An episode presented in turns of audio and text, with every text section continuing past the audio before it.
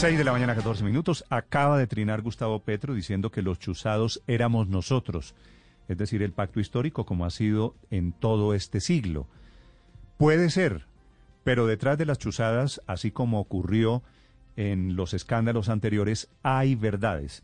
Y en esta, como si hubiera necesidad de más pruebas, está, queda demostrado, por un lado, que Roy Barreras y que la campaña del pacto histórico sabían que había gente del pacto histórico visitando cárceles y ofreciéndole a los narcos no extraditarlos, que la información la entrega la Embajada de Estados Unidos. Pero también quedan claras las campañas de desprestigio, la utilización de las fake news y las bodegas. Son cuatro videos que han aparecido en las últimas horas en donde Roy Barreras, algunas reuniones delante del propio Gustavo Petro, Alfonso Prada, el jefe de debate, son los protagonistas ellos, es posible que tenga Petro razón. ¿Quién los grabó todavía no se sabe? Pero una vez dicho eso, que había puestas cámaras y que había micrófonos ocultos, la pregunta es, ¿y esa es la manera como se maneja la política en Colombia? La respuesta es sí. El resumen de estos cuatro videos que arman la tormenta política a 10 días de las elecciones presidenciales, Eduardo Hernández. Néstor, buenos días. Hablemos del primer video. En uno de ellos aparece Roy Barrera reunido con Clara López, con Roosevelt Rodríguez, con Temístocles Ortega y aquí Roy Barreras se dirige a Eduardo Noriega, un hombre que fue funcionario de la alcaldía de Gustavo Petro, expresándole su preocupación por un escándalo que estaba a punto de estallar, pero que había que intentar que fuera una explosión controlada. Se refería nada más ni nada menos que a las muy polémicas reuniones de integrantes del pacto histórico en el pabellón de extraditables, al parecer para ofrecerles la no extradición a cambio de apoyar la campaña de Gustavo Petro. Eduardo, hay visitas a las cárceles, al pabellón de extraditables, de dirigentes del pacto histórico ofreciendo la no extradición a los extraditables. En los pabellones se reúne de red. los datos y los nombres ahora.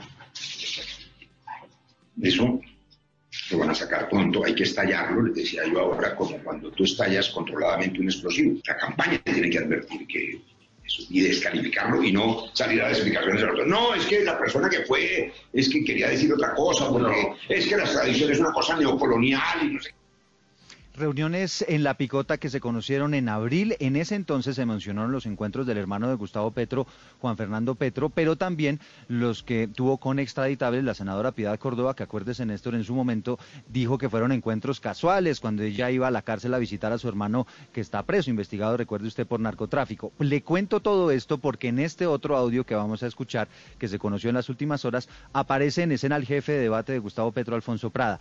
En una conversación vía Zoom dice que las autoridades estadounidenses ya tienen la información de esas reuniones de Piedad Córdoba en las cárceles y que era necesario alejarla de la campaña de Gustavo Petro. Incluso plantean la necesidad de interponer denuncias contra ella. esto sí es una vaina que la, yo hablé con este hombre. Es tan radical la posición que tenemos que tomar que anoche hice una reunión cumbre con la Unión Patriótica. Anoche, domingo anoche a las nueve de la noche estaba empezando la reunión llevando el mensaje diciéndoles están listos porque la Patriótica fue quien habló. Entonces, y esto quizá explica, Néstor, el, trino en aquel entonces sorpresivo de Gustavo Petro anunciando la salida de Piedad Córdoba del pacto histórico de la campaña del petrismo. Son en total cuatro videos. En el siguiente que le voy a presentar aparece nuevamente Roy Barreras reunido con estrategas del pacto histórico y muestra la manera sucia con la que planteaban los ataques bajos a sus rivales a través de noticias falsas, manipulaciones. Esta reunión ocurrió antes de las consultas del 13 de marzo y las víctimas iban a ser políticos del centro, es decir, de la coalición Centro Esperanza, y particularmente hablan de Alejandro Gaviria, un hombre que hoy por hoy, como usted bien sabe, está en la casa del petrismo. O, dividir ese centro aún más y hacer que el señor Fajardo, que tampoco es confiable, pueda sobrevivir para que divida la votación del centro, lo decíamos eh, antes de que llegara Gustavo, inclusive tratar de salvar a Fajardo y presionarlo para que acepte la invitación de Petro de hacer una competencia con nosotros, o todo lo contrario, porque lo de Fajardo también es una amenaza. Es decir, Fajardo tampoco nadie confía en él.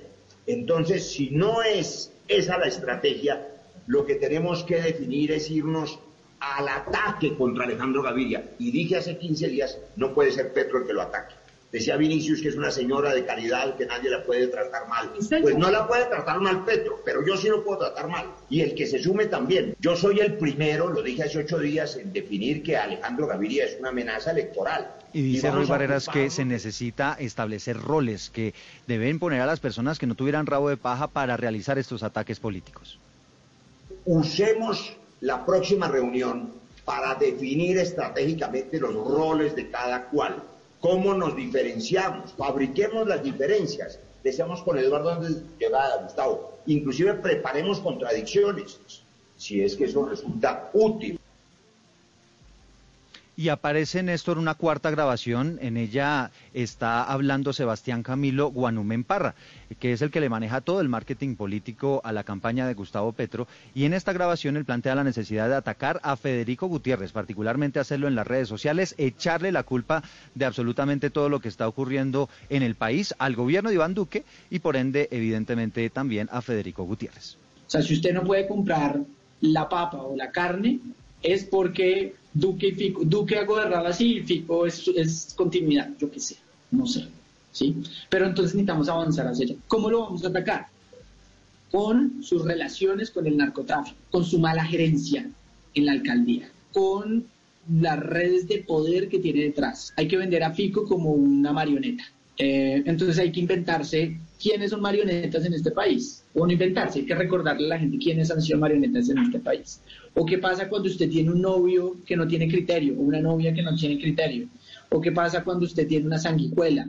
O qué pasa, si me hago entender, o sea, tratar de construir como unas líneas narrativas para hacer caer a Fico en términos de su estética, en términos de su vida personal, en términos de su vida política, Instrucciones, evidentemente, Néstor, para las famosas bodegas en las redes sociales para que se dedicaran a eso. Esa era la línea editorial que tenía planteada la campaña de Gustavo Petro en contra, en este entonces, de Federico Gutiérrez, también para destruirlo. No está claro, Néstor, cuándo fueron exactamente estas reuniones, pero sí queda muy claro que una de las principales estrategias de Gustavo Petro para llegar a la presidencia es la polarización, el odio y el desprestigio de sus rivales. Muy bien, gracias, Eduardo. Seis de la mañana, 22 minutos.